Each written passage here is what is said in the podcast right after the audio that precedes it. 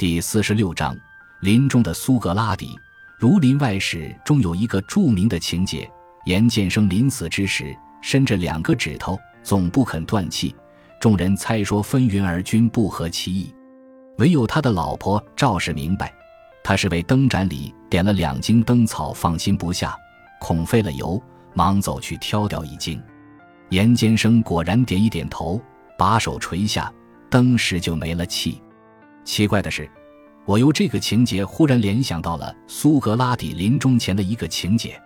据柏拉图的《斐多篇》记载，苏格拉底在狱中遵照判决饮了毒鸩，仰面躺下静等死亡。死前的一刹那，突然揭开脸上的遮盖物，对手在他身边的最亲近的弟子说：“克里托。”我还掐死克勒庇俄斯一只公鸡，千万别忘了。这句话成了这位西方第一大哲的最后遗言。包括克里托在内，当时在场的有十多人，只怕没有一个人猜得中这句话的含义。一如赵氏之善解言渐生的那两个指头，在生命的最后一天，苏格拉底过得几乎和平时没有什么不同，他仍然那样诲人不倦。与来探望他的年轻人从容谈论哲学，只是由于自知大限在即，谈话的中心便围绕着死亡问题。斐多篇通过当时在场的斐多之口，详细记录了他在这一天的谈话。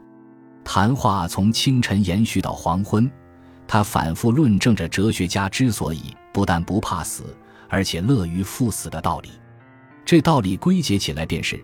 哲学所追求的目标是使灵魂摆脱肉体而获得自由，而死亡无非就是灵魂彻底摆脱了肉体，因而正是哲学所要寻求的那种理想境界。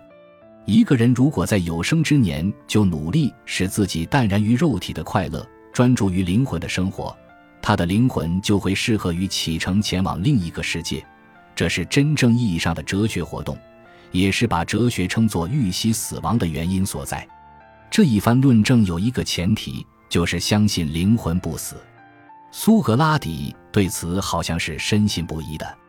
在一般人看来，天鹅的绝唱表达了临终的悲哀，苏格拉底却给了他一个诗意的解释，说他是因为预见到死后另一个世界的美好而唱出的幸福之歌。可是诗意归诗意，他终于还是承认。所谓灵魂不死，只是一个值得为之冒险的信念。凡活着的人的确都无法参透死后的神秘。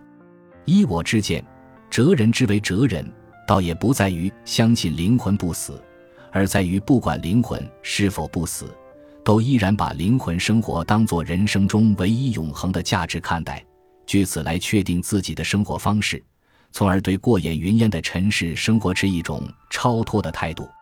那个严建生临死前伸着两个指头，众人有说为惦念两笔银子的，有说为牵挂两处田产的，结果却是因为顾忌两茎灯草费油，委实吝啬的可笑。但是如果他真是为了挂念银子、田产等等而不肯瞑目，就不可笑了吗？凡是死到临头仍然看不破尘世利益而为遗产、葬礼之类操心的人。其实都和严建生一样可笑，区别只在于他们看到的灯草也许不止两斤，因而放心不下的是更多的灯油罢了。苏格拉底眼中却没有一斤灯草。在他饮鸩之前，克里托问他对后事有何嘱托，需要为孩子们做些什么。他说：“只希望克里托照顾好自己，智慧的生活，别无嘱托。”又问他葬礼如何举行，他笑道：“如果你们能够抓住我。”愿意怎么埋葬就怎么埋葬吧，在他看来，只有他的灵魂才是苏格拉底。他死后，不管这灵魂去向何方，那具没有灵魂的尸体与苏格拉底已经完全不相干了。那么，苏格拉底那句奇怪的最后遗言究竟是什么意思呢？阿斯克勒庇俄斯是希腊神话中的医药之神，蔑视肉体的苏格拉底竟要克里托在他的肉体死去之后。替他向这个撕肉体的病痛及治疗的神灵献祭一只公鸡，这不会是一种讽刺吗？或者如尼采所说，这句话预示生命是一种疾病，因而暴露了苏格拉底骨子里是一个悲观主义者。我曾怀疑一切超脱的哲人胸怀中都藏着悲观的底蕴，这怀疑在苏格拉底身上也应验了吗？感谢您的收听，本集已经播讲完毕。喜欢请订阅专辑，关注主播主页，更多精彩内容等着你。